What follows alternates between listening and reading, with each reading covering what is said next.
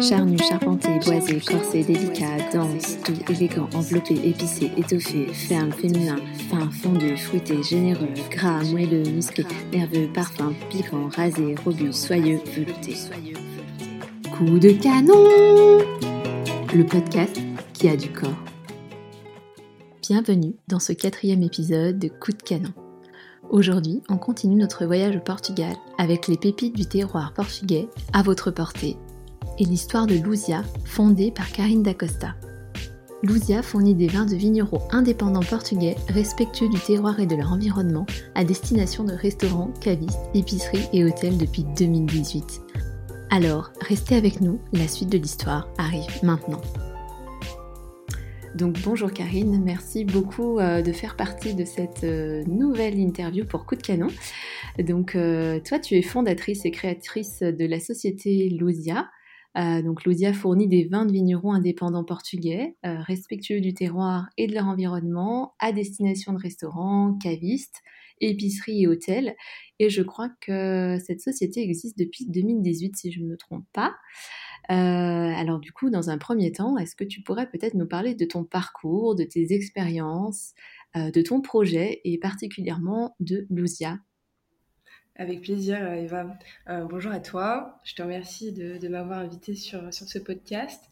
Donc effectivement, Luzia, ça, ça, date depuis 2018, euh, ça a été fondé en 2018. Mhm. Euh, donc aujourd'hui, on a, on travaille principalement avec des vignerons portugais, mais plus que. On a aussi de la bière artisanale, des spiritueux, quelques huiles d'olive. Euh, même si euh, effectivement, le, le cœur euh, du métier, ça reste le vin, et 80%, plus de 80% de la gamme reste le vin, et l'essence de Lousia reste le vin et le, et, et, le travail des vignerons, mettre en lumière le travail des vignerons. Je n'étais pas du tout issue du secteur de, du vin. J'ai fait des études dans le secteur des assurances. Je suis allée jusqu'au... Voilà, c'est vraiment très, très, très loin. Euh, après, ça m'a aussi servi. Euh, donc, à la base, je, voulais faire de la finance. Je suis allée jusqu'au master. J'ai fait un master en management des risques et j'ai tout fait en alternance. J'ai bossé, euh, j'ai bossé 5 ans dans le milieu des assurances où j'ai gravi les échelons quand même. J'étais à des postes, j'étais arrivée à des postes assez intéressants et, et je m'y retrouvais pas. Donc, donc j'ai tout arrêté six mois avant l'obtention de mon master. J'ai quand même obtenu le master, mais sans euh, sans effectuer mon, mes derniers six mois d'alternance parce que voilà, j'ai fait un, j'ai fait un burn-out. Et, euh, et, donc là, c'était grosse remise en question. Euh, vraiment, on se questionne sur soi-même, sur ce qu'on a envie de faire, etc., etc. Et, euh, et donc, ça a duré, euh, ça a duré 6-8 mois.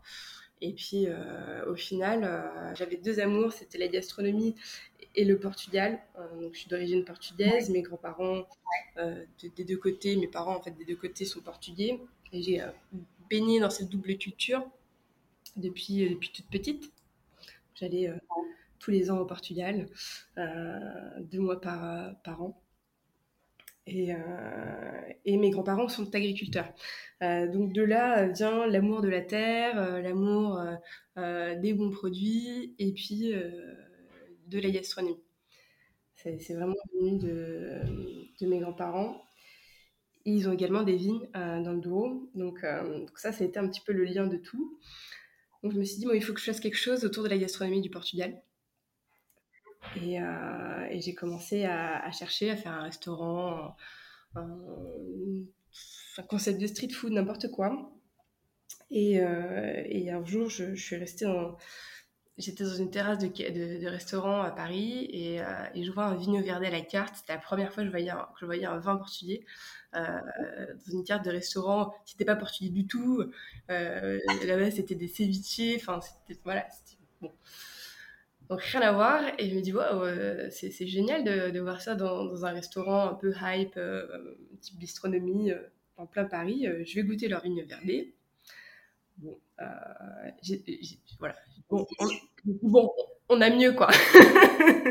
et, euh, et, de là, je me suis dit, bah, c'est dommage. Il faudrait vraiment euh, que qu'on puisse euh, justement montrer, en fait, ce que le Portugal peut offrir. Je suis partie aussi me former au Portugal en viticulture. J'ai fait des petites formations auprès d'œnologues. Je suis allée à la rencontre des vignerons. Et de là, on m'a ouvert des portes. les vignerons étaient assez séduits par l'idée. et donc, ils, étaient, très ouverts à l'époque. Il y avait très peu de monde aussi qui, qui était intéressé par les vins portugais. Donc je suis arrivée aussi au beau moment, je pense. Donc on m'a ouvert les portes assez, assez rapidement. C'est comme ça que ça a commencé en 2018. Mmh.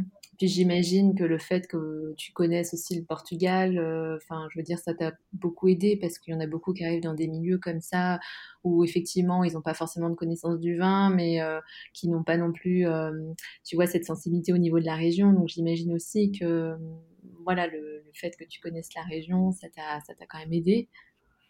Complètement, complètement. C'était, bah, j'avais déjà un attachement au terroir, donc ça, ça a aidé, ça a apporté de la crédibilité, euh, de la confiance aussi, parce que euh, les vignerons, forcément, ils, vont se faire représenter à 2000 km euh, de leur vignoble, ils savent pas ce qui se passe, ils ont envie d'être bien représentés, qu'on respecte leur travail.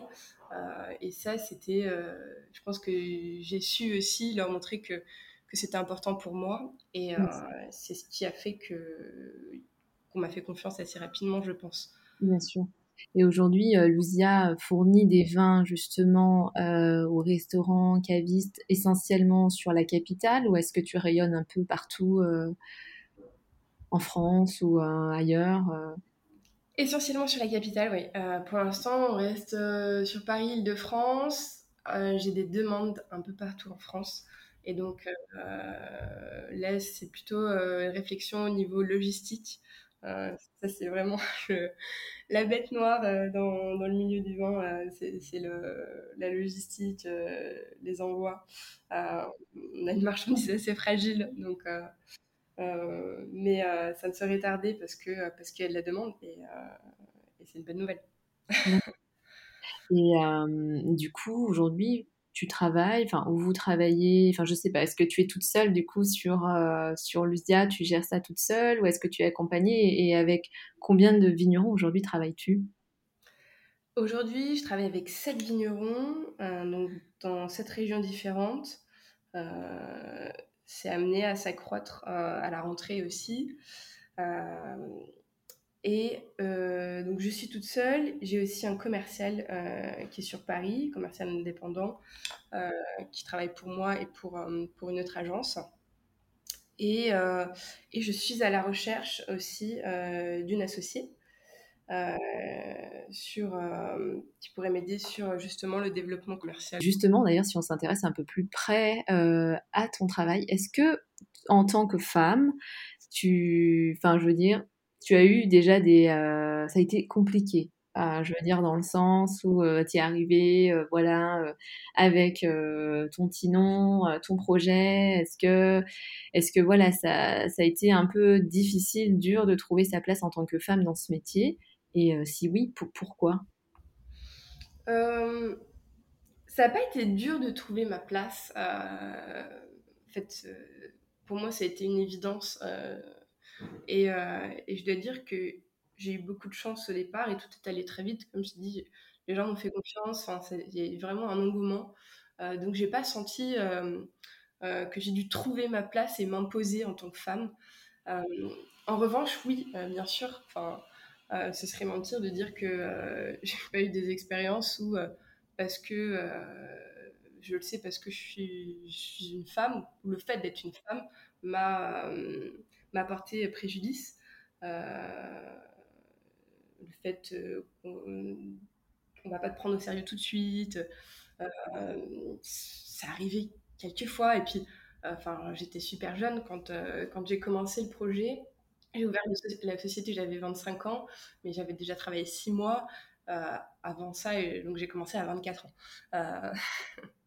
Donc 24 ans, femme, je venais pas du milieu du vin à la base. Euh, il fallait quand même euh, défaire quelques a priori et, et parfois effectivement se, se Et enfin, franchement, euh, même aujourd'hui, c'est encore le cas. Moins parce que ben, on gagne en assurance, etc. Mais effectivement, à 24-25 ans, on commence. Moi, j'ai commencé, j'étais une femme. Parfois, je sentais que qu'il y avait un problème. ça m'est arrivé plusieurs fois. Mais ça ne m'a pas bloqué et, et je savais que ma place était là. Ça pas. Voilà, ouais, finalement, ça t'a un peu motivé pour, euh, pour euh, faire renverser la vapeur, comme on dit, euh, changer les codes, etc. Quoi. voilà, ouais, même sans, sans forcément vouloir changer les codes, je pense que c'est comme les comme les, les mauvaises personnes. Enfin, on a toujours des, des, personnes qui vont essayer de vous décourager quand on fait des choses. bah, moi, je pense ça un peu comme ça. Je mets ça de côté et puis, enfin, je n'en prête pas attention. Euh, c'est euh, oui, j'aimerais bien que ça change. Voilà, ce, podcast aussi, là, il a pour vocation de faire passer des messages euh, sans, forcément soulever un mouvement. Donc, c'est vrai que j'aime bien recueillir un peu les opinions de, mes invités pour voir un peu, j'ai envie de dire, tâter la température et voir si dans chaque milieu c'est un peu différent, etc. Euh, et, justement, si on s'intéresse un peu de plus près aux, vignerons et notamment aux vigneronnes, est-ce que tu travailles aujourd'hui, toi, avec des, des vigneronnes en particulier? Et si oui, est-ce que euh, au Portugal, euh, le fait de voir d'avoir travaillé dans des domaines ou d'avoir côtoyé certaines femmes, est-ce que tu penses que là aussi, je sais pas, est-ce qu'on peut faire un parallèle avec la place de la femme au Portugal dans le milieu du vin? Est-ce que, est que là aussi c'est euh, un peu difficile? Est-ce que tu sens qu'il y a plus de femmes euh, que d'hommes? Enfin, voilà, je sais pas du tout quel est la, le, ratio un peu des, des, vigneronnes au Portugal. Il moins, euh, mais en fait c'est aussi dû à, à, notre histoire, l'histoire du Portugal. On a une euh, la dictature enfin ici était euh, enfin c'est très récent la fin de la dictature. Euh, c'était aboli elle est tombée dans les années 70 mhm.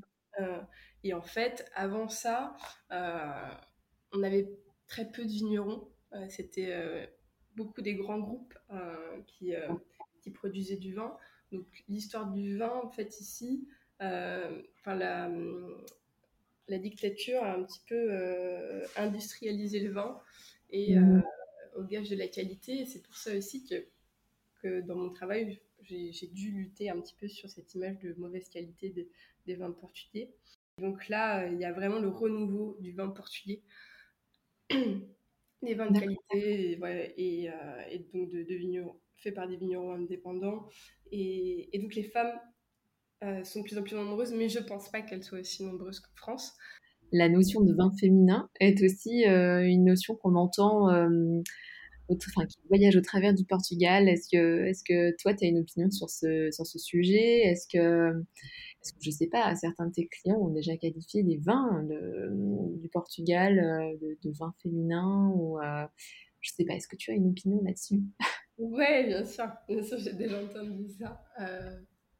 Bah, en fait, euh, ça veut rien dire, mais c'est rigolo d'entendre ça, je trouve. Enfin, en fait, on voit très bien où la personne veut en venir. Enfin, quand on me dit ça, je vois où la personne veut en venir. Et j'ai entendu ça, oui, ici au Portugal comme, comme en France. Et du coup, toi, comment tu, tu caractériserais un peu les vins de les vins du Portugal ou spécifiquement de la vallée du Douro euh? Ma région fétiche euh, restera la région des vignes verdées. C'est la région de, de, mon papa, c'est la région dans laquelle euh, j'ai passé le, plus de temps au Portugal dans, dans ma vie. Je, fais toutes mes vacances là-bas, donc mm. je, je, connaissais déjà ce vin-là et, euh, et en, en créant le visage, j'ai appris à découvrir encore plus le terroir de mon enfance. Mm-hmm. Et donc, j'ai un attachement particulier, effectivement, euh, sur ces vins-là. Ils sont ils ont, ils ont aussi tout ce que j'aime, euh, c'est-à-dire minéralité, acidité. Euh, j'aime quand, quand, quand, ça me titille les papilles, quand ça salive un petit peu. et, c'est ce qu'apporte le vigne verdé. J'aime bien quand un vin me réveille un peu. Enfin, c'est, ah ouais, je comprends. Mais c'est un peu tout ton travail aussi avec Lucia, j'imagine voilà, de faire découvrir des nouvelles pépites euh, qu'on n'a pas forcément l'habitude de goûter, euh, de connaître. Euh, Et, euh, ça, je trouve ça super en fait, euh, ce que tu fais. On va te retrouver bientôt sur le Food euh, Temple Festival au carreau du Temple, euh, qui aura lieu en septembre. Euh, si je te pose la, question, pour toi, qu'est-ce que la gastronomie représente? Euh, J'imagine qu'elle est étroitement liée avec le monde du vin. Euh, voilà, je sais pas. Qu'est-ce que représente aussi la culture de la food au Portugal? Alors, c'est une véritable passion. On peut pas pas bien manger. La gastronomie, pour moi, c'est aussi découvrir d'autres cultures, tu vois, c'est euh, d'autres saveurs, euh, et, euh, et ça me permet un peu de voyager aussi. Donc, euh, j'avoue que je te rejoins un peu pour trouver les, euh, les restos, euh, tu vois, les plats typiques. Enfin, moi, ça me, ça me parle beaucoup. Complètement, et t'as toujours, enfin, t'as souvent une histoire derrière, et c'est ça qui, enfin, quand tu parles de, ce qui t'aide à, comprendre les cultures, c'est vraiment, c'est pas juste un plat, c'est pourquoi c'est fait comme ça, parce qu'à l'époque, ils avaient telle et telle euh, ressource à cet endroit. Du coup, euh, au Portugal, donc la, la, culture de la food, est-ce que c'est euh, est-ce que c'est quelque chose qui est dans les mœurs? Est-ce que, je sais pas, ta famille, par exemple, avait avait l'habitude de beaucoup cuisiner? Est-ce que euh, voilà, c'est euh, c'est aussi une habitude de, de, pas- de beaucoup cuisiner quand on reçoit du monde? Euh, voilà, que- quelle est un peu le- la tendance là-bas? Euh, oui, oui, oui, con- concrètement, on, avait des, des grandes tablées, euh, euh, la nourriture coulait à flot, j'ai envie de dire. C'était, c'est, bah, ici, on est surtout sur, sur une gastronomie basée sur le produit. Euh, c'est des bons produits, pas très travaillés, euh, mais on, on a d'excellents euh, produits niveau qualitatif. Et, et niveau quantité, on, on lésine pas en fait. Aujourd'hui, on commence à aller sur une cuisine un peu plus bistronomique, un peu plus recherchée, comme, comme un peu partout. Et, et c'est très sympa. On commence à revisiter les, les classiques portugais, etc. Euh, mais ouais, non, il y a une culture du, de la convivialité euh, qui fait partie aussi de, je pense, une part importante de la food qui est très importante ici au Portugal. Euh, on aime bien bien manger et on aime bien bien boire. D'accord, je note. Et du coup, si tu avais un accord mets-vin portugais à nous partager, euh, qu'est-ce que ce serait? Euh, moi, j'irais euh, sur une, une morue au four avec, euh, avec un, un alvarinho, euh, la région du Vigno Verde. Euh, Super. simple et efficace, voilà. Est-ce que du coup, tu as un, t'as un petit domaine en particulier à nous partager ou euh, pour les curieux? Bien sûr. Euh, je travaille avec euh, la Quinta de Soyero. Ouais. Et, et je, je pense que quand on, si on a déjà goûté des vignes verdés, peut-être un petit peu plus random, peut trouver un peu partout, Ouais. euh, je pense que c'est un bon, un bon, une bonne étape entre euh, le vigno verdé, l'idée de ce qu'on fait du vigno verdé, type parfois, ben, on va dire, le vigno verdé c'est pétillant, c'est un peu sucré, etc. Euh, pour passer de cette idée-là, ah bah non, le vigno verdé euh, c'est un vin blanc comme les autres, mais avec ses, son terroir et son, ses spécificités dues à son terroir.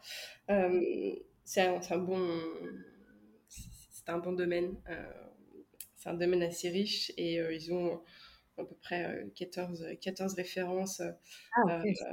Oui, oui, oui, ouais, ils font, ils font un, un vrai travail sur l'Alvarinho, le cépage Mhm. Alvarinho. D'accord. Euh, voilà, c'est un, un, domaine familial. Et, et pour ce travail-là, je, je, les adore. Euh... Ok. Bah, je, je, je, note ça dans mon petit carnet euh, de mes prochaines dégustations. Euh, Est-ce que coup, tu, tu, aurais un dernier verre de vin qui t'a marqué C'est le Fundion. Euh, J'ai goûté un Fundion d'Alicante. D'accord. Euh, et en fait, ça ressemble, c'est le goût est entre le Porto et le vin de Madère. Je ah. ouais, ouais, ah, c'est incroyable. Euh, je suis restée complètement scotchée et, euh, et donc euh, il, il, est vieilli pendant minimum 40 ans. Ah ouais, d'accord. Ouais, c'est vraiment un truc de, de dingue. Et donc, ouais, ouais c'est le vin qui m'a un petit peu scotché, euh, j'avoue. Ah bah écoute, je, je, je, je, prends note également. Euh, et euh, du coup, si je te demande un endroit incontournable du Portugal, pour toi, ce serait où? Je suis tombée amoureuse de la région de, de l'Alentejo. C'est une région un peu où le temps s'arrête. Et il y a un endroit dans cette région, un vigneron, les, qui s'appelle Quinta Cabezas do Regengo. Cabezas do Regengo. Ok. Et, et, eux, en fait, ont un petit hôtel avec vue sur un parc naturel et au pied des vignes, donc de leur vin.